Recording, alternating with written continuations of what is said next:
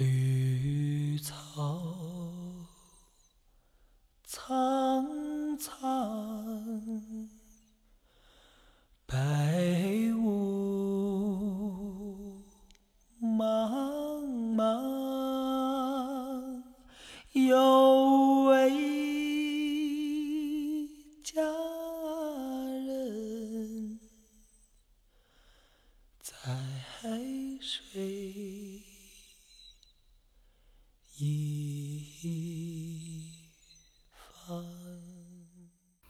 本节目由屠龙学院和喜马拉雅独家出品，欢迎大家回到屠龙学院，我是柱子。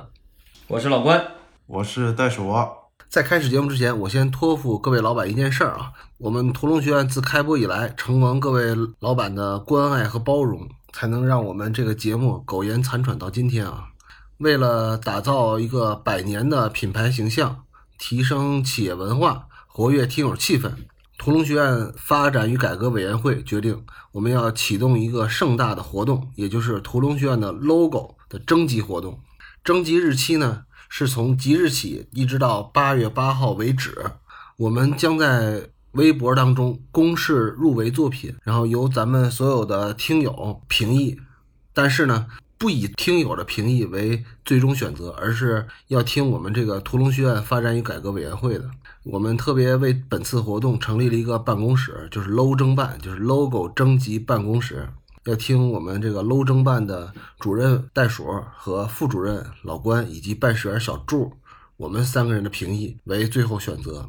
最后我们会选出两个获奖作品，就是这个奖项设置。第一个肯定是最佳设计奖一名，将获得现金奖励四百四十四元。至于为什么是四百四十四元，如果是您在我们的群里的朋友，那就会知道啊。然后呢，还会获得奖杯一座。另外，我们还为那些眼大技术差的朋友们设立了一个奖项，也就是最难看设计奖。我们也准备赠予他奖杯一座，然后以资鼓励，好吧？以上就是这期节目之前要跟大家说的一点儿废话啊。但是这是我们真正开办的一个活动啊，希望大家踊跃参加，因为我知道咱们的听友里其实做美术工作的其实人挺多的。也改改版啊，对，主要是改改头像。百期之后了，咱们应该看看是不是能有一个不同的样貌，更欢身一点的。然后大家也帮我们设计设计，虽然钱不多吧，但是大家就图个乐儿呗。这个夏天买西瓜总是够了。我有个不良的预感，我觉得大家会踊跃报名那个最难看的 logo。谁说我们就不会选一个最难看的 logo 当我们的 logo 呢？我觉得凭我的审美能力，我觉得我选的最难看的肯定就是最好看的，选的最好看的肯定是最难看的，反着来就行了。好吧，也希望大家踊跃参加吧。大家也不为了钱啊，图个乐呗。大夏天的干啥去了？对，玩儿吧，反正这个什么委员会，屠龙学院发改委 low 征办，这楼政办，反正也是一言堂，无所谓。没有三言三言，不是两言。你们俩，你们俩，主要是你们俩，我是办事员嘛。我是没意见，我 咋都行。我是都同意。那不就成了袋鼠独断专行了吗？这个你看吧，到最后肯定是柱子凭着自己多年那个作图的能力和自信，然后我就要定这个。还要说一下，你不能给我真拿一个手机修的图，什么用个美图秀秀就给我做张图过来，那你只能争夺那最难看设计奖了。好歹用个 CAD 啊，或者说 Photoshop 什么的，你给我修一修。虽然对审美没要求，我们对图像尺寸还是有要求的。柱子不会用的软件，你只要用了就比他强。柱子别的啥也不会，就会用手机。对你格式是不是有要求啊？要具体的那个参赛的图片的格式啊什么的，还是参看我们的微博，在微博上你搜“屠龙学院”，你就能看见我们非常正式的由我们的屠龙学院发改委楼政办发出了一份公告，请大家以这份公告所标明的格式和尺寸为准。谢谢各位老板，大手笔。嗯，大手笔。大手笔我，们已经赚了大家这么多钱了，是不是？虽然也不够吃不够喝的，但是呢，我们还是要回馈一下大家的。嗯，还是希望大家多买。马上就要到付费了啊，努力努力！我一看每次录完整电影的时候，我就兴奋，尤其是到后几期的时候就兴奋。这才第三期，兴奋啥呀？这片子 赶快结束四期结束得了吗？赶快结束！结束不了。好吧，咱们废话就不多说了，然后直接进入拉片儿啊。里边有什么听友的回复啊什么的评论什么的，我们就搁在这个里边再说了啊。上一次咱们说到哪儿了？甜蜜蜜，上一次最后聊到的是骑自行车那段，非常经典的一个段落。在那场戏之后是十八分三十九秒到二十分零五秒，这段戏是李小军写信给老家的这个对象。他在信里边当然是没有写自己在这边找了一个新的女朋友了啊，但是呢，李小军是把自己女朋友的照片拿给芥兰看了，而这时候呢，姑姑也加入进来，他们谈话了。姑姑说让李小军好好学英文，以后可以让他写信给威廉·赫顿。就是这场戏，乍看上去啊，有点像一场废戏。李小军因为已经骑自行车带着李翘满街跑了，像是在他俩的关系要递进之前打了一场隔断的戏。这场戏有什么作用呢？我还是想问问你俩。我就越来越发现这个戏导演的工作做了太多，就是帮着演员演戏的。当然了，黎明这个戏演的也确实好。首先选选的好，再一个他给他一些特别近景的时候，就演的也特别好。其实他更多的是导演手段帮助他演了很多戏。其实不光是李小军呢，还有很多其他演员也是帮助他演了很多戏。但这个戏基本就是给李小军自己演的嘛，这个反应演的是。如果要是挑点瑕疵的话，是这段戏演的不是特别好，就是他愣神儿啊，可能是这个剧作上给他一个功能或者给他一个要求，就这段戏让他展现一下他内心状态嘛。所以说这个戏就是完全让李小军自己来演演他那个反应。他看到了房东把他姑姑 拉进去，往后拉的时候，你就发现他这姑姑这个戏就没出过房间，从出现到这个姑姑死掉就没离开过他这个家，只有开场一个镜头，他在这个客厅里头走。甚至他都没出过他那小屋，他把小窗户砰一打开，跟李小军说话的时候，那你好好学英语，学英语以后就可以给威廉写信了。实际上他那一句话那个反应是就是就是还是一个很真挚的爱情，就是一个很理想化的爱情嘛。然后刚说完，那个房东就把他给拉过去了，要跟他俩行苟且之事，然后把那小窗户砰一关。实际上就这一个小窗户是是两种爱情，怎么苟且之事呢？男欢女爱嘛，对，男欢女爱，苟且。对对他姑姑这段爱情，实际上就是在映射他的爱情，一个是很理想主义的，一个是很现实的。当然了，他这个反衬可能不一定是一一对应的哈，但是他这种反衬确实给李小军这个人物一个反应。幼小的心灵给他一点冲击。对，李小军从这一刻开始意识到自己对这个李俏的感情是不是有了一点萌芽，因为上一场戏。我们看到了那个很美的那个骑自行车嘛，之前他也没太表现他俩有什么感情嘛，但这会儿其实上给这个人物内心实际上是一点点冲击，开始有了，包括这个小女孩，这个叫芥兰是吧？他俩写信这个状态，我觉得他这个戏拍的特好的是怎么呢？他把这个环境啊，是一个特别底层的一个环境，或者说是一个咱说的不好听一点哈，这是一个小楼缝或者小妓院这么一个环境。拍的特干净，这一点是我觉得这个戏最好的一点。包括那个我刚才说那个行苟且之事这件事儿，也是拍的特浪漫，这个是这个戏的非常好玩的一点。你哪看出浪漫来了？就我觉得挺浪漫的，反正包括他跟芥兰这个妓女，他俩在一起第一次相处，也不是一个特别奇怪的方式，而是两个人在一块写信，哎，这个挺有意思的。其实我理解老关说的那意思，就把房东那摘出去。每次其实芥兰出现在影片里边的时候。大多数情况下都不是他他上班的状态，对，就这么简单。所以老关认为，芥兰每次出现在电影里边，哪怕他的身份他就是一个呃性工作者，但是他每次出现的时候，也都是以比较清纯的形象出现的。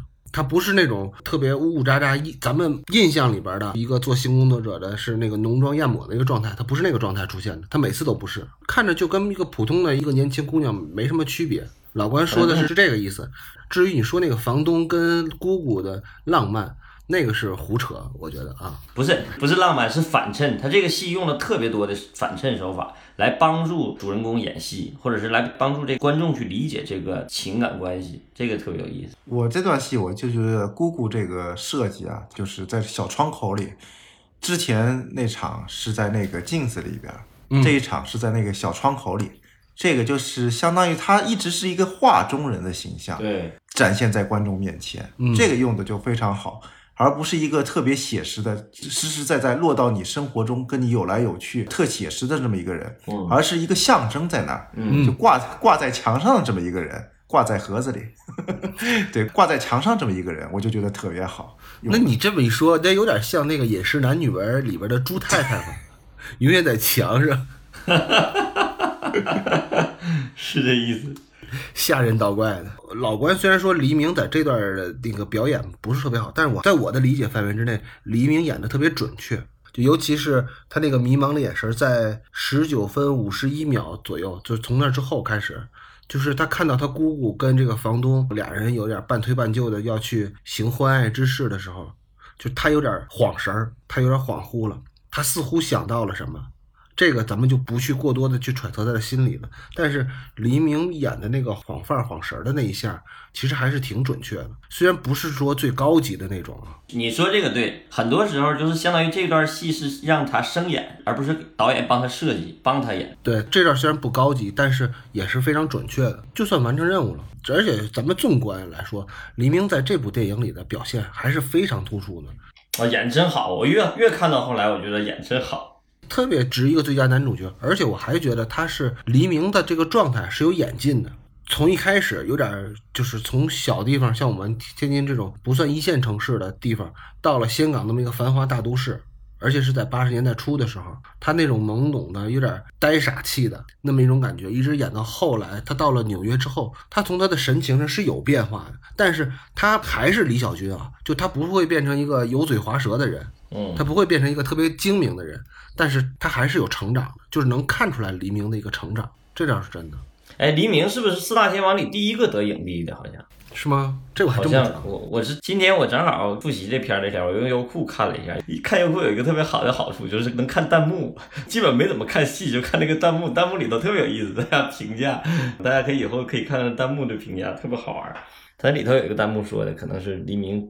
居然是四大天王里第一个得影帝的，不准确啊，没查证过，这个大家可以查证一下。但是如果要是真是的话，就也挺有意思的。我觉得四大天王里头，其实四大天王演戏都很好啊，但是没有想到黎明会是第一个影帝，我就感觉黎明可能是四大天王里演戏演的排第四名吧，不能说最差，反正排第四名的一个。我觉得郭富城比他开窍开的还晚。郭富城是父亲以后开的窍，还是毕加侦探以后开开的窍？毕加侦探吧，我觉得毕加侦探他那会儿就开窍了。就突然之间，哇，这个这个太厉害了，演的太好了，就秒杀了。对，张友刚一出来的时候就是惊艳，哇，张友的戏我就觉得绝对是被歌手耽误一个演员，松弛。但是我也觉得相对来说比较差的是刘老师。刘老师真是努力，他有的演的也很好，他也遇到好角色，嗯，他被自己的形象锁定了，原来太帅了，主要。好了，下一场戏啊，到了二十分零六秒到二十二分十五秒，这个段落开始啊。渣男李小军就开始变成李俏的朋友了啊！而且李俏的这个原始资本积累之路，也是从把这个李小军变成了自己的这个小苦力、家养小精灵开始的。我觉得李俏就应该是大家口中的那种特别精明强干的、吃苦耐劳的一个典型代表。一个人打三份工，而且非常有上进心，还在英语补习班蹭课听。而这时候的李小军呢，则被李翘当做了使唤的这个碎催。用馄饨面和色情录像带把他的劳动力就给换过来了，李翘就使劲的压榨他的剩余价值。就这段戏的内容啊，就特别好的应和了就是恩格斯曾经在他的英国工人阶级现状里边所反映的内容。这个讨论咱们就不展开了啊，你想想那些九九六的人是怎么被压榨的。我说你把大家意思勾起来了，我以为你要念一段恩格斯呢，你不说了。我也是百度来的。因为这个段落啊，也是一个非常杂乱的段落，我帮大家梳理一下。这个段落一共会拍了几个场景啊？第一个是英语扫盲班这个场景，第二是李笑打工的这个花店这个场景，第三个场景呢是茶餐厅，也就是北方人说的苍蝇馆儿。第四个场景呢又回到花店，第五个场景呢是录像带店，第六个场景呢是骑自行车在路上，第七个场景呢是自动提款机前。第八个场景呢是犹太商行门前，觉得这里边那个打工证三级片看，反正 也挺绝的啊，这设计挺好，一点都不脏。导演我在这里边就用心险恶，为他们那个两个人以后搞那个有实质性进展的那些事儿，以后他做了一个铺垫。对，因为他们既然把这些色情色情录像带吧，就看着很正常的一个情况下，也是为他俩以后能保持长时间的这段关系正常化。然后先做了一个小的铺垫在里边，嗯，就特别精准，我觉得。刚才戴手说是导演啊，我觉得是这个按西写戏写的真好，他写的好多特别细致的点都打中了。咱们往后看啊，都有很多很细小的点都特别棒。咱们之前说过了，这个电影有很多这样的蒙太奇的段落，这种段落一般都是让这个男女主角的情感走上一个快车道的好办法，因为再过七分钟，这俩人就要嗯了。为了让后边的嗯符合这个礼仪廉耻，符合我差点说八荣八耻，还让我忍住了，忍住了啊！为了符合咱们普通民众的这个道德规范，所以就要在这段戏马上加快节奏，让他们俩的感情迅速升温。因为在跟后边场戏就只隔一个段落，他俩就要嗯嗯嗯了，所以在这段应该是要进展的快速一点。我觉得这段戏最妙的是出场的时候怎么进入这个戏。他如果要是单纯的进入一个蒙太奇段落，可能也没这么有意思，也没这么高效。他而是用了一段李小军的旁白，就类似旁白，但其实不是旁白啊。我们知道这个戏实际上是他们两个人在吃面的时候的对话，对白，对，是对白。但是他穿插到这些蒙太奇段落里头，就给人一种旁白感。而且他这个语气，他对黎明的表演要求，这个语气都是读信的语气。之前一直在黎明所有的台词，基本上都是在读那个信嘛，就是这种段落的戏都是给小婷写信嘛。然后他这次进入的时候，他也用了这种书信的表演方式。就读信的表演方式来跟李俏做对话，来交流，这就特别好。我老关既然说到这儿了，那我就给大家先念一下这段话外音都是什么啊？因为这段话外音对这段戏的叙述非常非常重要，甚至它的叙事意义要远大于它的画面啊。这段话是，就李小军先说：“李俏，他们为什么叫我表叔？”李俏说：“不是阿灿吗？”李小军说：“我宁愿叫表叔，显得亲切点儿。”李俏说：“其实很多香港人都是从大陆来的，他们的爷爷、爸爸还不是表叔。”李小军说：“为什么你什么都会，那么厉害？你是不是常常考第一？”李俏说：“为什么你什么都不会？你平时都干什么呀？”李小军说：“我只会打篮球。”李俏说：“你为什么那么闲？你没有朋友吗？”李小军说：“你就是我朋友啊，你也没有朋友啊。”李俏说：“我要是想要的话，一定会有很多朋友，但是我赚钱没时间，也没有时间应酬。”这一长段话并不是一气呵成说完的，咱们可以看得出来，它是中间有断的，应该是分在不同的场景里说完的。但是他在剪辑的时候呢，是按照这个逻辑顺序给它剪成这样的。就他这种表演方式也好，还是这种剪辑方式，这种处理特别好的，把我之前说那个就是做爱情片的三角关系，始终绷着这个三角关系来写。就他哪怕写他俩人的爱情，或者是他两个人的感情发展，他也不忘了还有第三者出现。这个处理就特别好，因为我们之前他就是读信、读信、读信，没想到这会儿读信的感觉给观众一种错觉，哎，是不是又要到小婷的戏了？但是不是，这个处理就是在听觉上、在视觉上一这个反差，给观众始终有这个心理暗示，所以他这个就写的非常高级。刚才就是柱子念了这么多，就是黎明跟那个张曼玉的这个对话啊，他其实他说的那些点，在片子的后半就时不常。把里边的提出来，就有没有朋友这一点，对香港人的身份这一点，还有就打篮球，他之后会有一个篮球外交，嗯，对对对，这些点都在这里边，他都提出来了，就说明他这个剧作啊，他从头到尾是一以贯之的，非常完整，非常严谨，嗯，很严谨。其实这段话我给提炼一下，大概有几个意思啊。第一个意思是说，李笑现在还在假装自己是一个本地的香港人，而且他。假装的那种香港人是不歧视大陆人的香港人。第二点是李小军和李俏，他俩都没朋友，他俩现在是既互为利用又互为朋友。他是要跟观众解释这一点，这个是非常重要的。他俩的关系不是一开始就是朋友，而是利益。李小军需要一个咨询顾问，李俏需要一个帮佣，就这么简单。对，所以他做动作的时候特别好。他讲的是个爱情故事，但是做的动作建立的关系是建立在利益关系的，包括他们人和人之间，不光是他俩，其他人也是一样，这都特别有意思。我还有一个我觉得挺有意思，就是你从那个香港人对大陆人的这个称呼的变迁，也能感觉出来，就是最近这几十年香港对大陆人的态度的变化。你看，他原来香港人管大陆人叫表叔。对吧？但当然这有土的成分，但是也有亲的成分在里边。但是后来就叫阿灿，阿灿其实是呃，我查的资料是来自于一个电视剧，就是香港的电视剧叫《网中人》，其中一个演员是廖伟雄，在这里边他演了一个比较愚昧的、土里土气的这么一个大陆的新移民，他戏里的名字叫阿灿，所以后来香港人在那八零年代、九零年代，好多人就管大陆去的新移民就叫阿灿，或者就管大陆人就叫阿灿。但是在两千年之后，这个称呼就又变了，就不叫阿灿了。嗯，香港人就管大陆人叫蝗虫，这个名字就更多。你这个不能说香港人管，是某些我某些香港人，对，你不能不能说的以偏概全了。对对对对毕竟还有亲北京的、亲大陆的。是这个都是有变迁的，包括咱们现在对对香港的某些人的敌意也在逐步上升，对吧？比如说管他们叫什么来着？那个蟑螂那个名字叫什么？约游很难念的那么一个名字啊。对于称呼的变化，就是一种变迁。就比如说吧，老关，我跟他关系不错的时候呢，我叫他老关；可能我发达了，我就叫他小关儿，关，嗯，关。发达之前，老关管我呢就叫柱子，但是呢，等我发达之后，他可能就得管我叫柱总或者柱先生，对吧？柱逼，我们一直都还是叫柱逼比较方便。但他可能在背后呢，他就会说那逼嘛，这个就是变迁。随着此消彼长的时候，这个称呼就是有变化的。咱们说这干嘛呀？下场比较重要。其次，嗯，刚才那个柱子念的那些他们的话啊，包括排队等楼花，一直在表明李翘到底是怎么样一个人。他跟黎明自始至终都不是一类人。过年摆摊儿之前啊，导演虽然都是在拍两个人快要搞到一块儿了，但是又是在拍两个人肯定是不能搞到一块儿，不能在一起的，你说的在一起这这一点是过一辈子吗？过一辈子。嗯，还表现两种人，还是价值观不同嘛。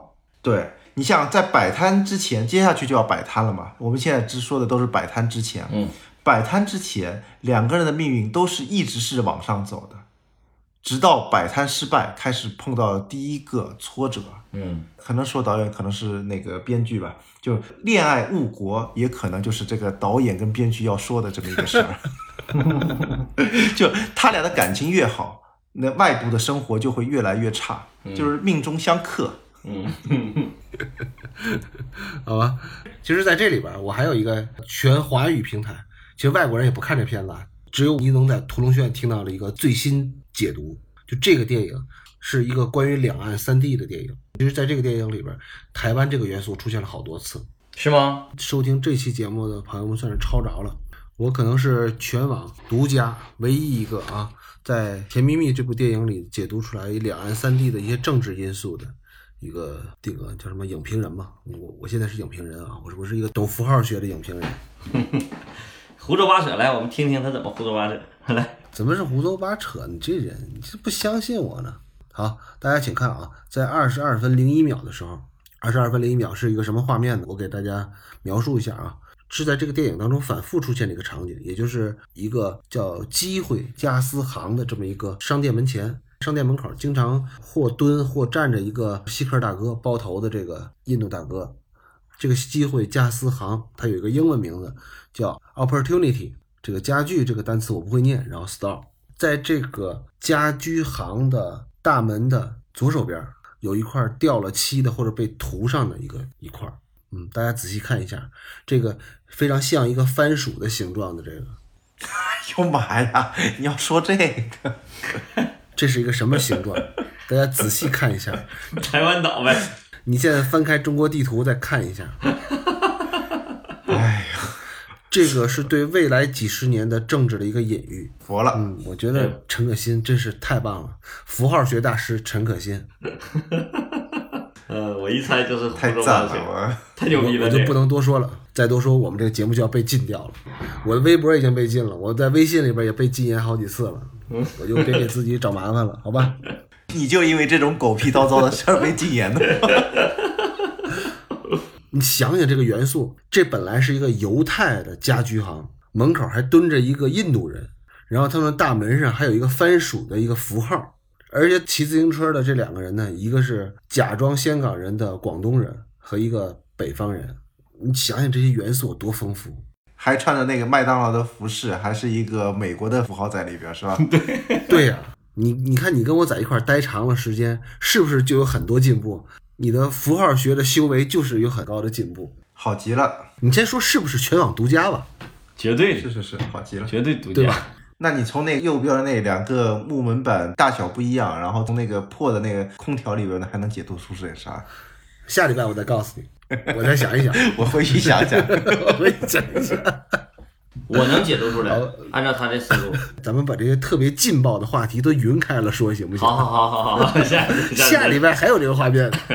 对呀，对，细水长流，得咣当起来。好吧，下一场戏啊，曲苑杂谈开始了啊。还是曲苑杂谈，下面有春晚的事儿。二十二分十六秒到二十六分四十六秒，字幕这个片子的字幕的时间标的特别清楚啊。一会儿咱们再说为什么。一九八七年年宵夜，我觉得他可能说这个年宵夜，因为我也没去过香港，我也没有香港朋友，我估计他们说的这个意思就是咱们的大年三十儿。嗯，它不是下面有英文吗？Chinese New Year，这个我认识，我的英文还是够的。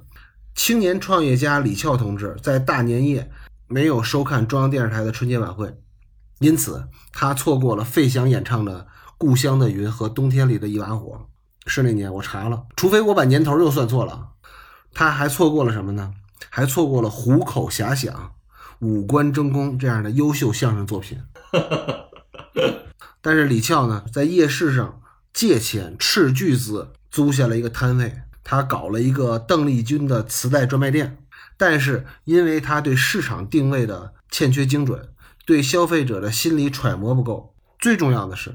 他自己本身就不是香港人，所以他拿着广州的生意经就套在了香港本地市场的时候，那就注定了失败。咱们设身处地的为李翘想，如果李翘当年在香港搞一批费翔的磁带，然后回广州卖，那我觉得他都不到不了正月十五就可以买房买车买房车了。但是呢，结果李翘创业失败了，在他心灰意懒之际，终于吐露了自己的秘密，他其实不是香港人。他也是从广州来的阿灿，只不过他自己认为自己是讲粤语、喝维他奶、看着明珠台长大的。他原以为自己不算是外地人，但是在这个凄风苦雨的大年夜里，他明白了啥叫文化差异。而李小军的蠢萌也只是他的一种表面现象。身在异乡的他，最需要的是一个朋友。虽然这个朋友一直在跟他说谎，但他其实早就识破了李翘的同志身份。我说这个同志是同志啊，不是同志啊，但是他只是出于高情商，或者是出于一种宠溺的心情，他选择了看破不说破。你看这场戏有多么丰富！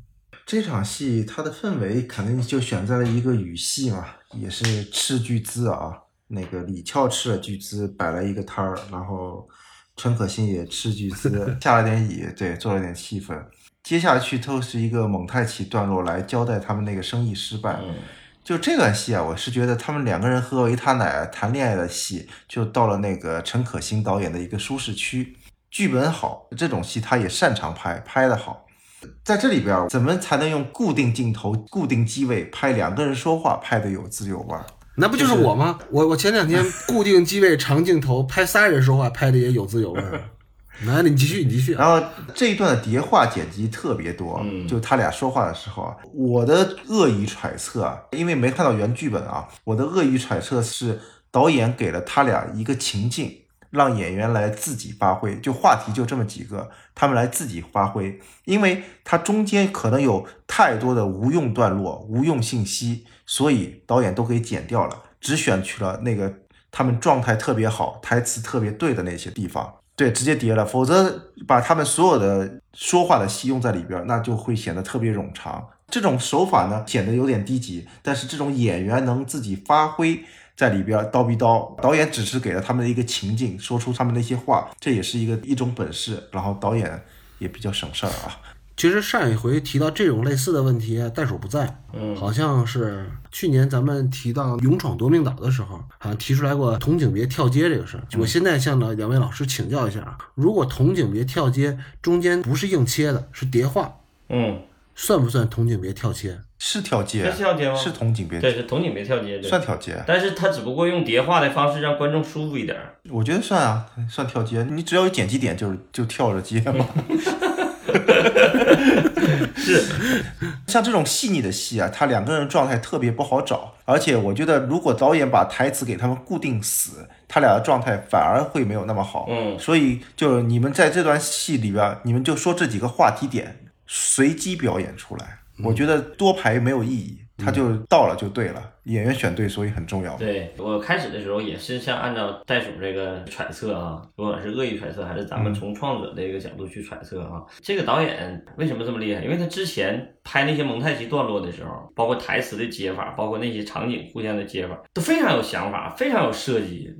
能力非常强的一个，但是他到这儿的时候，为什么用了这么一个低级的手法？所谓的低级，没有什么高低贵贱之分，只不过是从我们学这个的嘛，学这玩意儿总愿意关于自己一些臭毛病，总觉得我操这东西不高级，然后你看起来就会觉得很低级。实际上，你在这个片子里头把这一段拿到这儿的话，反倒成为一个特点，我是觉得特别好，就是把这个时间呢，把这两个人在这儿，就是用一个特别简单的一个镜头，用一个特别低级的手法，把这个时间过渡和两个人的状态特别准确的捕捉出来了，因为他前面做了太。多特别精彩的那那些剪辑手法嘛，你在这儿的时候，他用的特别低级的时候，我反倒觉得他可能是个设计，他是故意这么设计的。我不爱听你说的这个低级啊，我只能说是没有那么强的技巧性，但是我觉得在这儿是用的非常恰当，非常合适。而且我觉得这场戏，就刚才柱子说这个场景设计内容啊，编剧的写这场戏写的太精彩了，他设计的太好了，他用了一个卖磁带这么一个事儿，就相当于满足了柱子说那个三情理论，情节也推进了。有反转，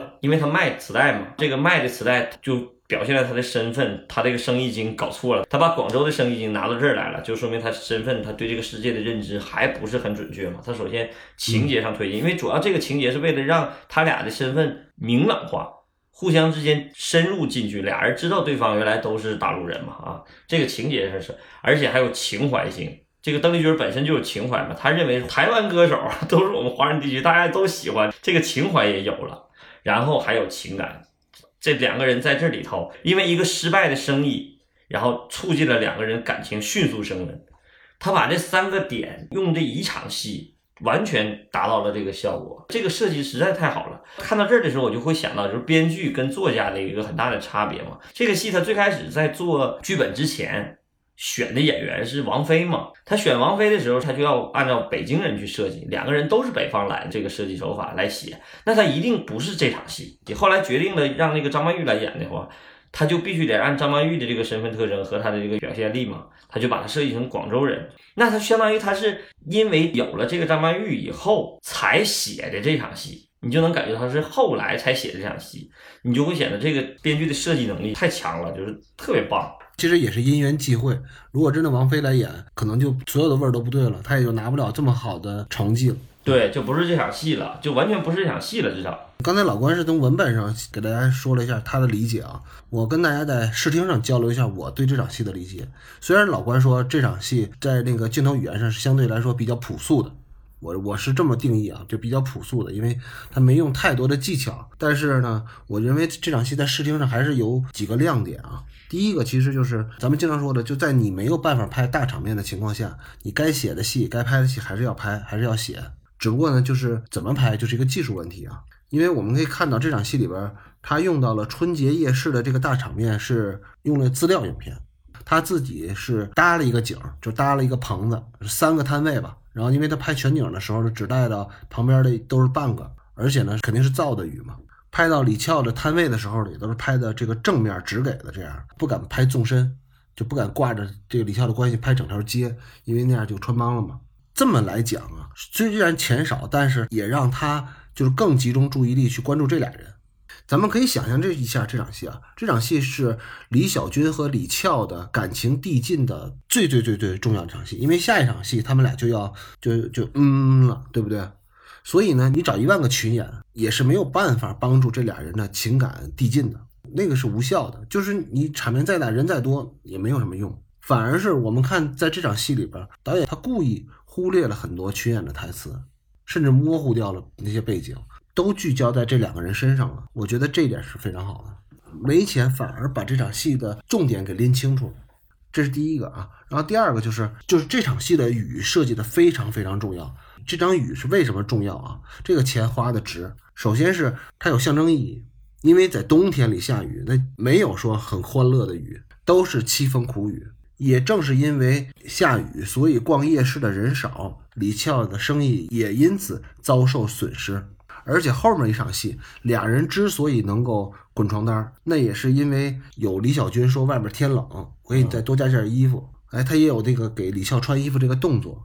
其实那个动作不重要，对吧？因为他俩要要想滚床单，怎么都能滚，穿衣服、脱衣服、穿鞋、脱袜子，这都都可以滚，愣滚就行。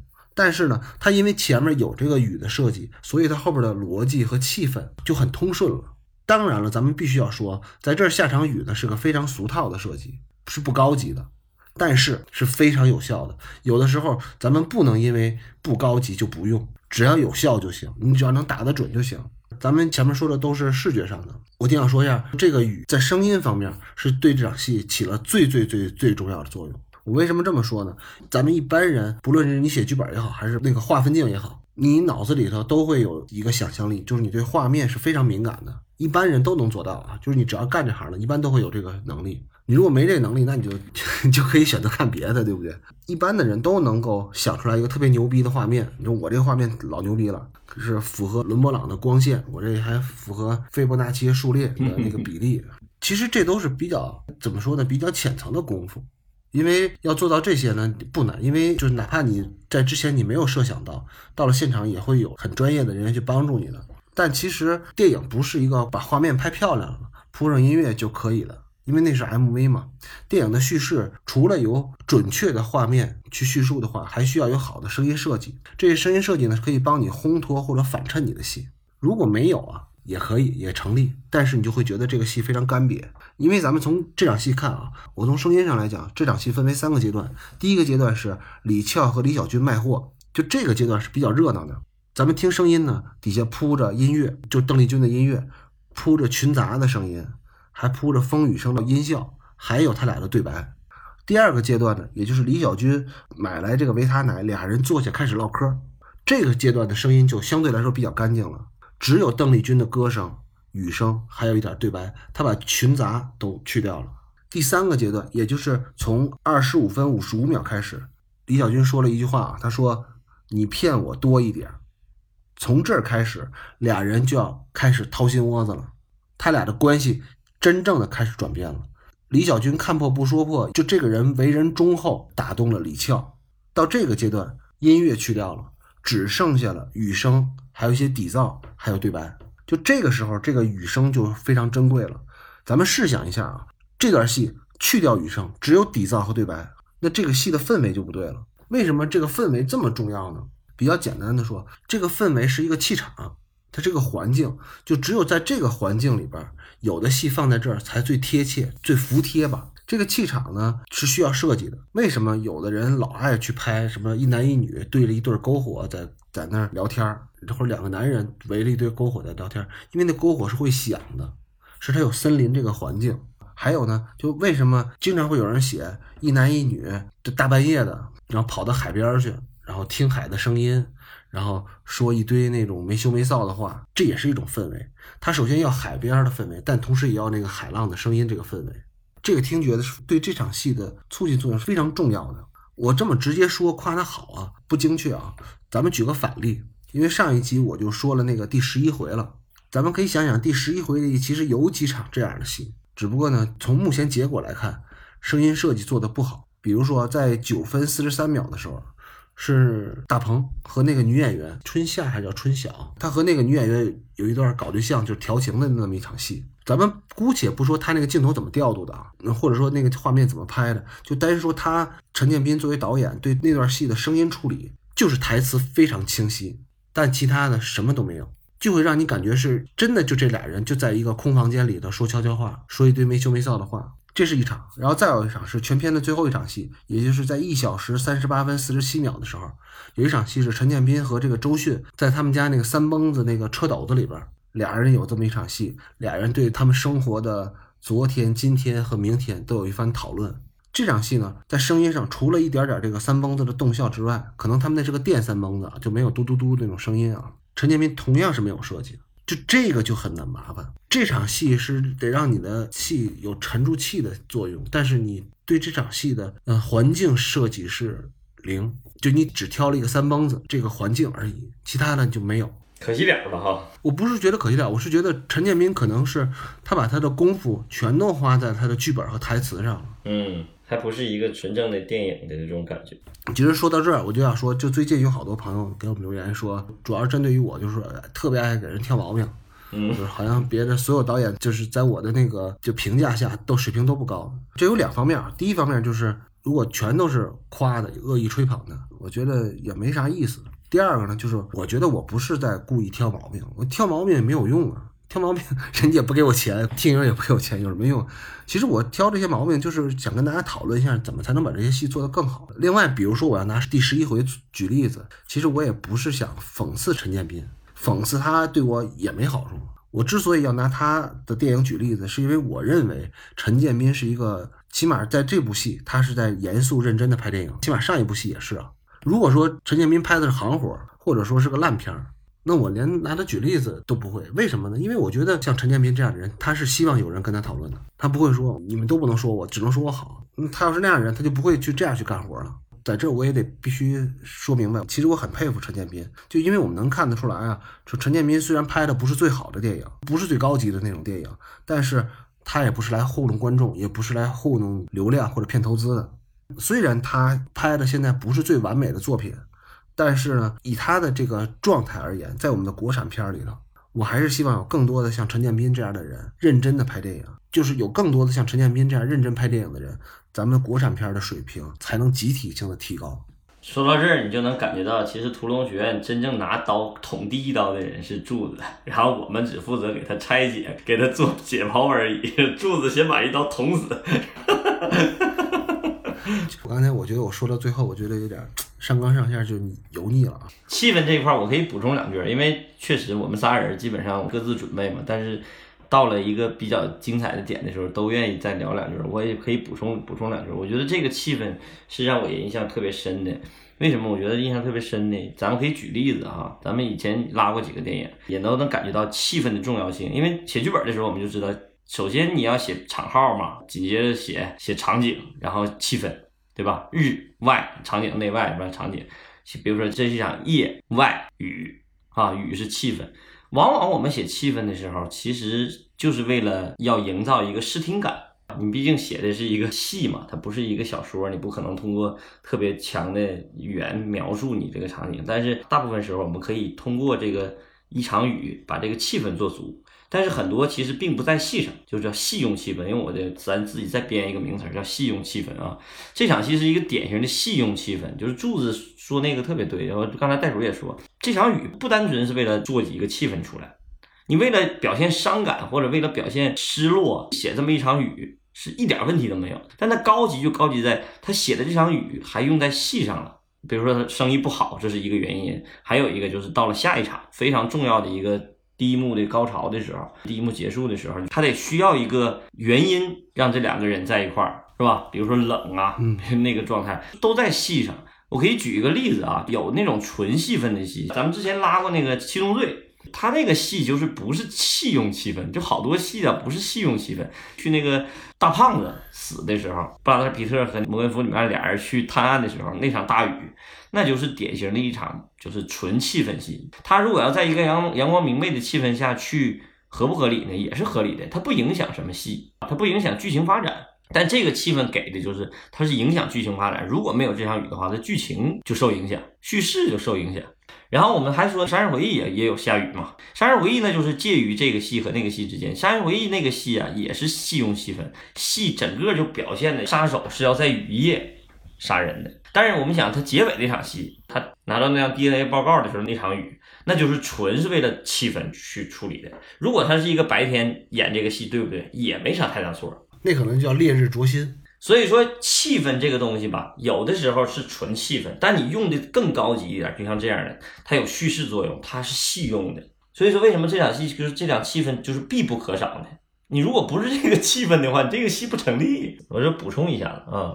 好，那下一场啊，下一场到了二十六分四十七秒到三十一分二十四秒，这场戏比较难聊啊。李小军和李翘在收摊儿回家之后，俩人煮了点汤圆当做宵夜，这就算过了个年呗。嗯，然后他俩都觉得，既然咱们已经吃了这么多年的东西了，就不好消化，是不是？要不咱们就锻炼锻炼身体吧。既然有了这么好的主意，然后俩人就一拍即合，就是立即执行。俩人就打开了 Keep 这个 APP。然后练了一段双人瑜伽，这段双人瑜伽的戏啊，因为是少儿不宜的，那个，所以咱们就不聊了，跳过去下一场戏啊，还是聊吧，还是聊吧，嗯，不聊时间不够用。不是，其实这段戏少儿挺疑的，你知道为啥不？这个片子是我下载的原片儿拉的嘛，然后我这回不是回来电脑没带那个，我就看的优酷，居然没删，没有删减。咱们看过很多电影，到了这些段落都会删删好多东西嘛，这段居然都没删。他也没漏点，也没啥。对呀、我觉得是，我觉得是优酷的工作人员疏忽了。但这段确实是脸红心跳，我觉得这段这个感觉确实拍的太好了，就是我看这底下的评论特别逗，大家有兴趣的话可以上优酷看看那那个弹幕，特别好玩。这场戏虽然很有意思，但是我有几个问题想请教一下两位老师啊。第一个问题就是李小军说他去年在小婷那儿赖着不走吃饺子，就他为什么会说这句话呢？他是真傻吗？他在这个女人面前提去年跟另外一个女人在一起的时候，他是真傻，他演的就是一个真傻。是的，要不也不能之后买同样的手链啊、手环啊，给就他对这块儿确实是未开化、没开窍。他练瑜伽的动作都很熟练啊，练瑜伽动作熟练，说明他基础好。篮球打得好。对，篮球打得好，体育生。其实还有一点就是，很多人底下我看那个评论或者是弹幕里都说渣男、渣男、渣男，就这块就特别渣男嘛。但是其实恰恰是因为这些小的这种台词，一句两句的，让这个人不显得有多渣男。刚才袋鼠说的特别对，不管他是真渣还是假渣，但是他看起来是真傻，就是这个。这句话我绝对不能同意，你不能因为傻就把这个渣这个事儿给抹杀掉，你知道吗？渣是从下一场戏，他练完瑜伽以后打电话，那是真渣。这场戏还没看出渣来。就我们不管说他渣还是不渣，其实人家戏拍的很纯情的，这个写法是为了要表现这个纯情，大家不要误解啊！其实人家拍的不是要为了拍渣男，陈可辛拍这戏，他就不是拍一个渣男跟一个渣女的戏，他就是拍一个纯情纯爱。他在拍一段就传统意义上的爱情，不掺杂任何因素的爱情。不掺杂任何道德评判因素的爱情。第二个问题就是为啥呀？这个前面啰嗦了这么长时间，太多了，然后再刷碗，然后最后穿衣服，而且还穿了两件衣服，这时候才嗯嗯嗯，这个就是导演这个概念先行的这一问题了。我要说两个点啊，一开始第一个点就是男女独处一室非常尴尬，那必定有事发生。嗯这个洗完碗之后啊，他们在狭窄空间先穿衣服，再脱衣服，然后还不只穿了两件衣服。现在再看是刻意的，我觉得这个就是导演的概念先行。他的概念先行是啥呢？就是怎么穿上衣服，怎么把你脱下来，就这种概念先行。我是觉得他在创造这个概念的时候，他肯定是把自己说激动了，就觉得这个点特别好。在我看来，就现在在看这个片子来说呢，我就觉得是有一点导演不克制，不克制自己的这个想法，就太耍了。这个概念他非得要没穿外套，自己先穿外套，然后一件完了以后再穿一件，完了以后再脱一件脱两件，直至上床练瑜伽去。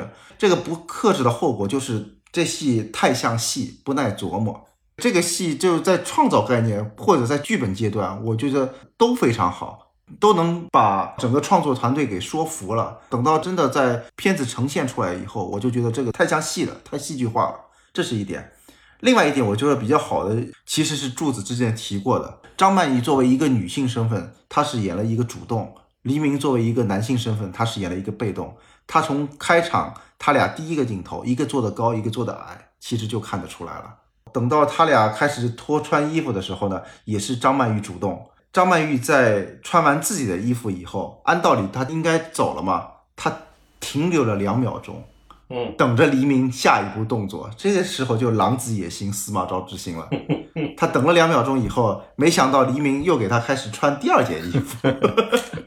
穿完第二件衣服了以后呢，然后张曼玉看这不行，然后主动把头靠了上去，然后主动低亲了黎明第一口。这就是他那个主动性就在这里边体现出来了。然后之后呢，李小群看到这些以后，他之前学的那些三级片，看的那些三级片，观摩的这些三级片，也就派上了用场。我教的你都会了是吧？前面都已经铺垫好了，底线都已，经都已经给你铺铺垫好了。对，有用武之地。那你本来讲了一个渣男的故事，现在叫你这么一解读，变成一个渣女的故事。我一说这个吧，就显得特别油腻。其实我平时也不带这么说这个。对这一点，我特别不同意你俩说的观点。我恰恰觉得你俩是因为看美国电影看多了，真正的中国电影就应该这么拍。你知道，中国人愿意看这个，就是陈可辛太了解华人文化了，你知道吗？就是含蓄的表达，然后细致白牙。我又又说这个词儿了，细致白牙。他把这个整个这个流程都给你拍出来了，而且其实效果特别好。你停一下，我不同意这种说法，为什么呢？我为了这场戏，我特意去观摩了其他两个那个爱情电影，一个是《罗马假日》，一个是《诺丁山》。嗯，《罗马假日》全篇就没有床戏，当然当然那太早了，但是比这个电影还要晚三年的是《诺丁山》。诺丁山虽然男女主角在第十六分钟就接吻了，但是他们到了一小时十九分才开始真正的锻炼身体。但是甜蜜蜜的床戏来的又快又早，对呀、所以他才给给你细致白牙的看，让你感觉到这个进程不是太快呀、你要不然你要上来就那啥，你就进程太快了就不对了，因为他这剧情上需要在这个阶段。对，这个铺垫很好。我只是说，他那个概念先行是先行在穿衣服跟脱衣服这一点。这就是典型的女人写的戏，你就能感觉到这是个女编剧写的戏。穿衣服脱衣服那个，就我就觉得在剧本创作阶段，大家都肯定特别兴奋于这个点，但是真的实施出来，反正我个人我是觉得太刻意了。这场戏我觉得首先一点，咱们要承认是陈可辛好，就是剧本也好，但是陈可辛的手法非常细腻。第一点要夸就是他选空间也选得好，为啥呢？因为他们这个公共空间其实是有的，他俩吃饭完全可以在餐厅里吃饭，但他没有，餐厅里搁的是他们那堆货，是那堆磁带。但是他俩吃饭呢，是躲在黎明的这个小角落里吃饭。局促的空间是容易让这俩人就半推半就了的。这个空间是选得好。第二个戏呢，就是这个戏排的特别好。虽然艾希的这个剧本写的非常细腻，但是就陈可辛的工作来说，他把这个戏的排布做得特别好。对，表现的好。咱们一步一步说啊，看他是怎么做的。第一步，李翘把自己吃剩下的汤圆给了李小军，这傻哥们儿就没犹豫，直接连汤带水的就给吃完了。这是俩人的关系的突破性进展的第一步。什么样的关系才能吃对方的剩饭？这个虽然是个非常细的细节，但是这个非常重要，这是开了一个头。第二步，洗碗。李笑说：“外边雨停了。”这句话就是试探，对吧？嗯，天不留人了，人人留不留人？他说这句话不是他真的要走，而是他在问李小军后边咱们有什么节目安排，对吧？但李小军的，但李小军的答案是没打岔，这哥们儿还在犹豫，他有心理负担，因为他老家还有对象呢。对他有负担。然后是呃，李小军这时候帮着李翘擦手，李小军在这说：“你手很冷。”这时候又是一个契机，就可以往下那啥了。但是呢，李小军说完“你手很冷”之后，他说的是：“我给你拿件衣服。”我觉得这段就到这儿为止，李小军就不是傻了。他要傻，他就不会给他拿毛巾，他也不会说你手真冷。这时候他这哥们儿就是在天人大战呢，就是他的贼心跟贼胆儿在打架呢。对，这是第二步，第三步，李小军帮李翘穿第一件衣服，系扣子，非常认真的系扣子。这里边咱们可以看一下李翘的肢体语言是什么呢？完全放松弛身体，身体向后，向墙上就仰头靠在墙上了。就刚才戴叔也说了，他的肢体动作已经非常明显了，但是呢，李小军同志还在非常认真的系扣子。李翘的肢体语言已经说了，我不想喝热水，我不需要你给我多加件衣服，赶紧的吧，咱们俩锻炼身体吧。但是李小军还在非常认真的系扣子，这是第三步。第四步，李小军帮李翘穿完了第一件衣服之后，他要帮李翘穿上自己的那件中山装，就灰色那件中山装。李小军这时候还在系扣子，这时候俏姐就烦了，就说：“别他妈磨叽了，眼眼瞅就天亮了，明儿还上早班呢，咱赶紧的吧。”当然，这是他心里想的啊，他没说出来。但是在这儿，大家注意一下，就之前的戏里边，无论是呃洗手还是穿第一件衣服的时候，李翘都是在画左，嗯，李小军是在画右。到了这儿，突然有一个铜景别的一个跳接，一个叠画过来，就不知道咋的，李翘就到了画右了，然后李小军就到了画左了。从这儿开始，李翘干脆就倒在了李小军的肩膀上，然后后边的事儿就顺理成章了。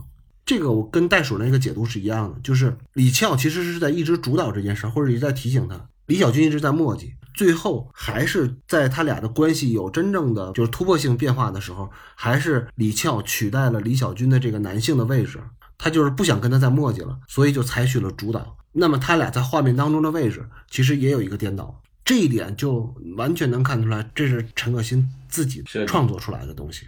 嗯，这个非常棒。虽然手法非常简单，但是这都是他一步一步积累过来的。我不太同意你说的是李翘的男性身份跟李小军的女性特质，就这两点，其实我觉得在这种情况下，女性占主动也完全是可能的。他只是李 李翘演的是一个主动性，而黎明演的是一个被动性啊。我说的是传统意义上，而不是说真的是什么一个女权电影，不是那样的。传统意义也不一定是这样。然后再有一个呢，咱们必须说李翘是单身，在这时候，嗯，他所以他的心理负担会更少。但是李小军是之前在剧情里就交代了，他有女朋友，对，而且他把那个照片给观众展示了，虽然是一个很小的一个画面，大家看不清楚，但是其实这个时候观众也是有心理负担的，他们要体现的是这个东西，所以在这磨叽这么半天，对吧？要是俩单身汉就无所谓了。对，这段已经成为经典了。你 啥都这一点，这个段落确实很经典。这我还是不太明白，就是在第一幕的幕高潮就出现俩人的一个这么重大的一个关系的转变，呃，或者说有床戏吧。嗯，其实，在爱情电影里是不常见的。对对对，因为这个戏为什么它有史诗感呢？所以也从这儿体现出来了。就是这么早出现的话，就决定了它的后边的戏的反转要特别巨大，要不然它做不到。也能证明，就如果说在第一幕的幕高潮就出现他俩的床戏的话，那代表了他后面这么大段的就是苦情戏了。对，就是这俩人如何不能在一起，反而是不是那种轻松的爱情小品，像诺丁山那样的。对，诺丁山，诺丁山就得晚点，就不能太早，太早就不对了，是吧？对，这场戏还有说吗？大叔？挺好了，已经细着白牙了，已经细着白牙了。好，下一场戏啊，下一场戏我非常喜欢的一场过场戏，在三十一分二十五秒到三十二分十六秒。过场戏啊，但是呢，这场戏我是这整部电影里我最喜欢的一场戏。咱们都知道，这个激情戏虽然麻烦，但是它好写。最不好写的是激情过后的那场戏，就你拍啥，这个是非常难的，既不能落入俗套，但是呢又得顺理成章。我觉得一般爱情戏会在这儿接一场冷水泼头的戏。如果我这个理论不成立的话，大家回头去拉一下别的片子，看看找一找。是不是在激情过后都是场冷水泼头的戏？在我印象里，大概率都是这样的。这种戏一般出现都是让男主角和女主角，包括观众在内，大家都要冷静冷静。这场戏的内容是：转天早上，李小军出门帮姑姑遛狗，然后打电话给自己的女朋友，因为昨天是一夜风流，让李小军在这时候说话就有点前言不搭后语，不知所措了。但是呢，他还是说出了所有的出轨男人都会说出的那句经典台词，就是“我爱你 ”。说到这儿，就是只要咱们听到自己的对象突然好么样的就给你说一句“我爱你”，这就是有事儿了。关键平时不说，突然之间说了，这是关键。这场戏就是，尤其那个李小军穿着睡裤，然后拉着那个死狗，这个设计，就这个段落是让我觉得特别有意思。就他那种心境就表现的特别明显，反而没有一种兴奋，就是自己犯了错那种，就是一个男孩忽然犯了一个重大的错误之后那种想死的心都有那种心情，这个是表现的特别明显。嗯，这就是典型的二木一的写法。二木一就是你首先进入对抗关系，做一个从理论上讲做一个最小的选择，就是他想要反抗。第一幕建制把这矛盾都建立起来了，完了他俩爱在一块儿了。然后第二幕主要讲的就是怎么对抗。咱们从李小军的个人的那个情感关系来讲，就是经过了一场天人交战以后，他最后没有把持住，然后做了这个事儿。紧接着观众想看到的也是他这个天人交战的反应。二木一的反应就是做一个最小主义的决定，就是我得怂，我得我得犯怂。如果要是写戏的话，你开场二木一就写一个。咱俩离婚吧，这个戏就不对，你知道吗？或者是咱俩分手吧，这个戏就不对了。二木一第一反应肯定是先做一个最小主义，说所谓叫最小主义，就是最能符合自己需求又能躲避的这么一个反应。所以他这个反应做的是特别特别好的。还有一个，他就是第一次通话嘛，这个相当于真正的第三个主人公声音出场，不是第一次通话，而是说真正的小婷的声音第一次在电影当中出现。对，第一次登场了。嗯，其实也是。强化了就是这个三人关系，就就是爱情戏的三人关系，特别明确的出来了。而且整个第一幕的时候，我们甚至会感觉小婷永远都不会登场。但是这件事发生了以后，这个声音出现了，那我们就越来越期待这个人真正登场将会是什么时候。其实给观众也是一个特别强烈的暗示。但这场戏我有点，我挑个毛病啊！我不知道你们天津是不是过年的时候吃汤圆儿？这个还是按西太不了解北方的习俗了。南方吃吃汤圆吃饺子，这我觉得都正常。但是怎么那个小婷的台词说，昨天晚上吃汤圆的时候我还想你，这这他这个感觉有点太刻意了，就是特别刻意，就是我要我跟昨天晚上他俩吃那东西做一个暗示，这个太太不符合常理了。我觉得这块儿我不知道你们天津人过年吃汤圆不？首先，第一点是天津也有南方人，有 南方搬过来的人。嗯。第二点，天津就没有汤圆，天津都是元宵，就是元宵。元宵。啊，对，应该就是纯元宵是吧？但是元宵不都是得元宵节十五才吃吗？这种食物本身就没有，还是不够细呀，还是可以再细致一点。没办法，那个时候本身它的资讯就没有那么发达嘛。嗯。这个这种写错了也也正常。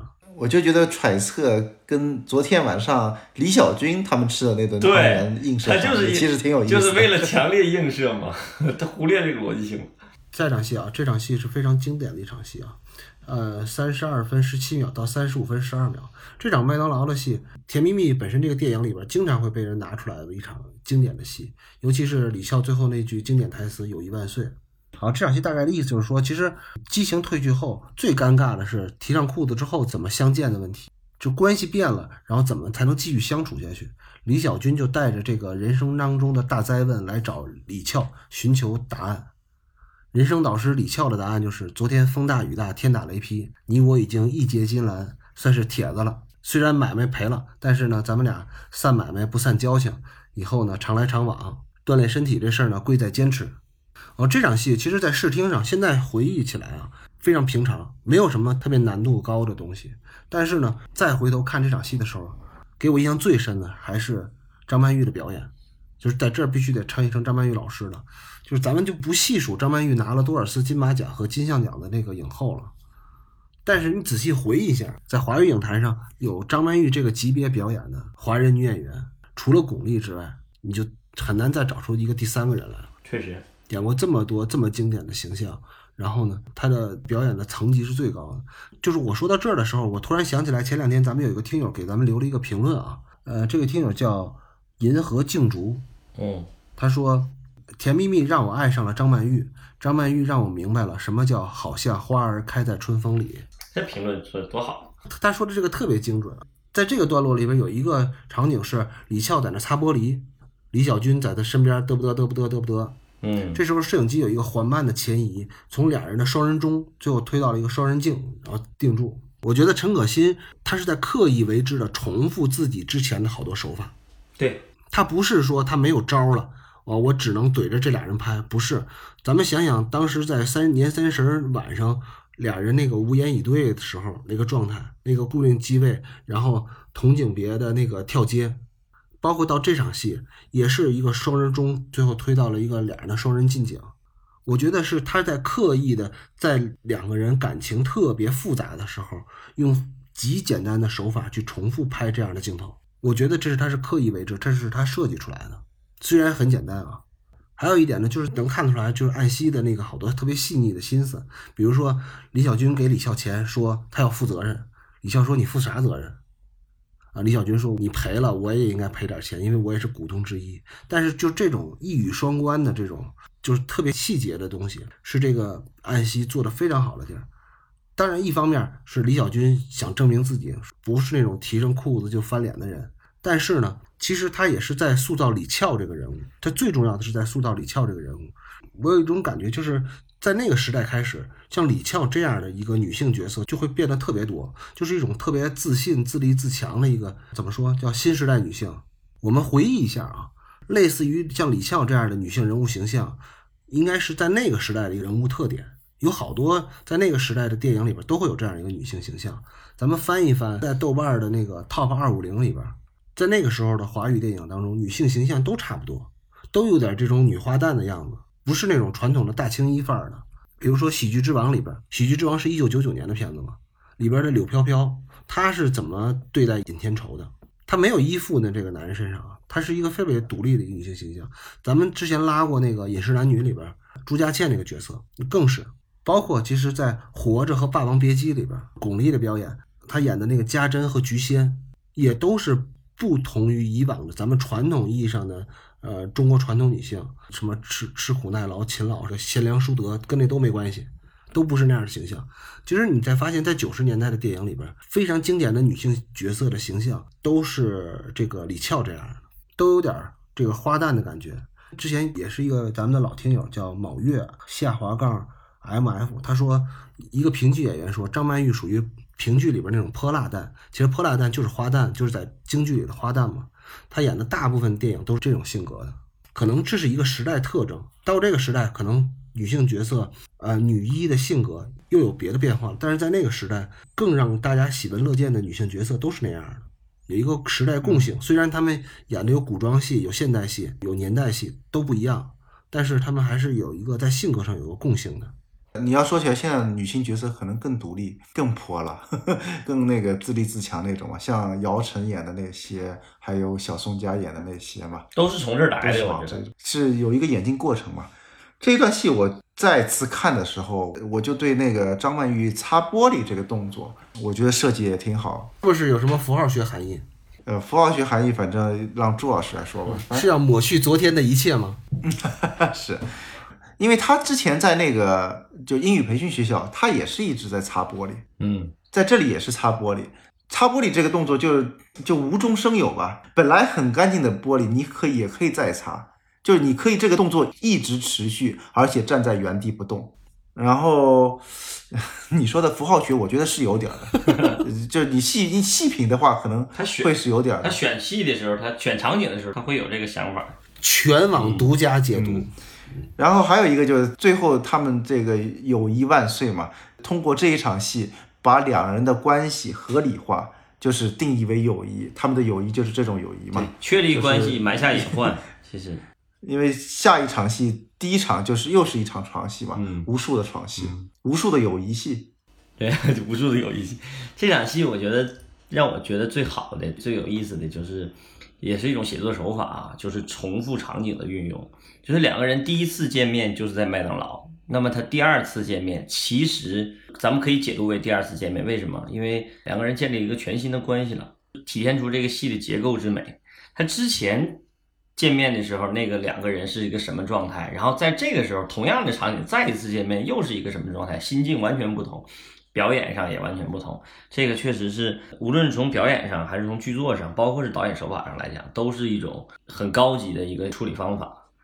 刚才柱子说到那个张曼玉的表演，就我也可以想提提我对张曼玉的印象。张曼玉是一个典型的在生活中看到的任何一张照片和任何一个非演戏状态的。女人，我就一点都不觉得她好看一个一个形象，但是看她的每一个戏，我都觉得她怎么这么好看呢？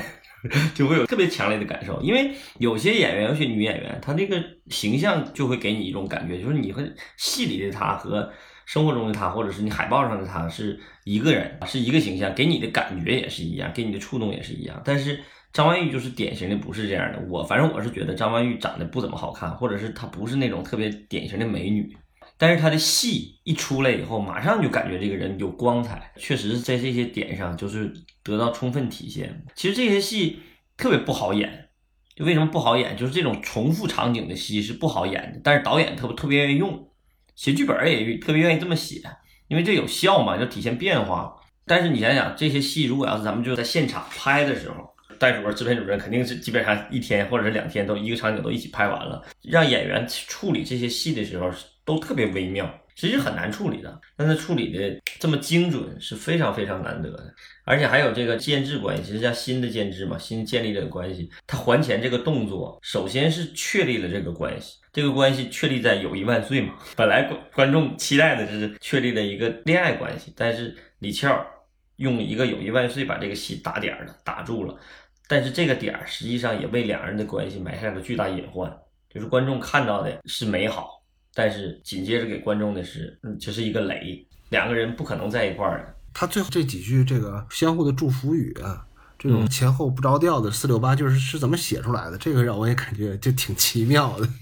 对，就在那个情境下是合理的。但你写这剧本、写这台词的时候，你会觉得特别尴尬。要是如果要咱自己写这段戏的话，你会觉得哇，这怎么演员怎么演呢？多尴尬呀！但这俩人演的就是一点都不觉得尴尬，你就觉得对，是吧？而且是越尴尬越好，那个台词写的，这个台词真是写的太棒了。好吧，下边的戏可能就是他俩既然已经确定了俩人就是朋友，对吧？友谊就是铁子，那么可能他们就会在这条路上越跑越远。但是像老关说的似的，他对这段关系的定义本身就是有隐患的。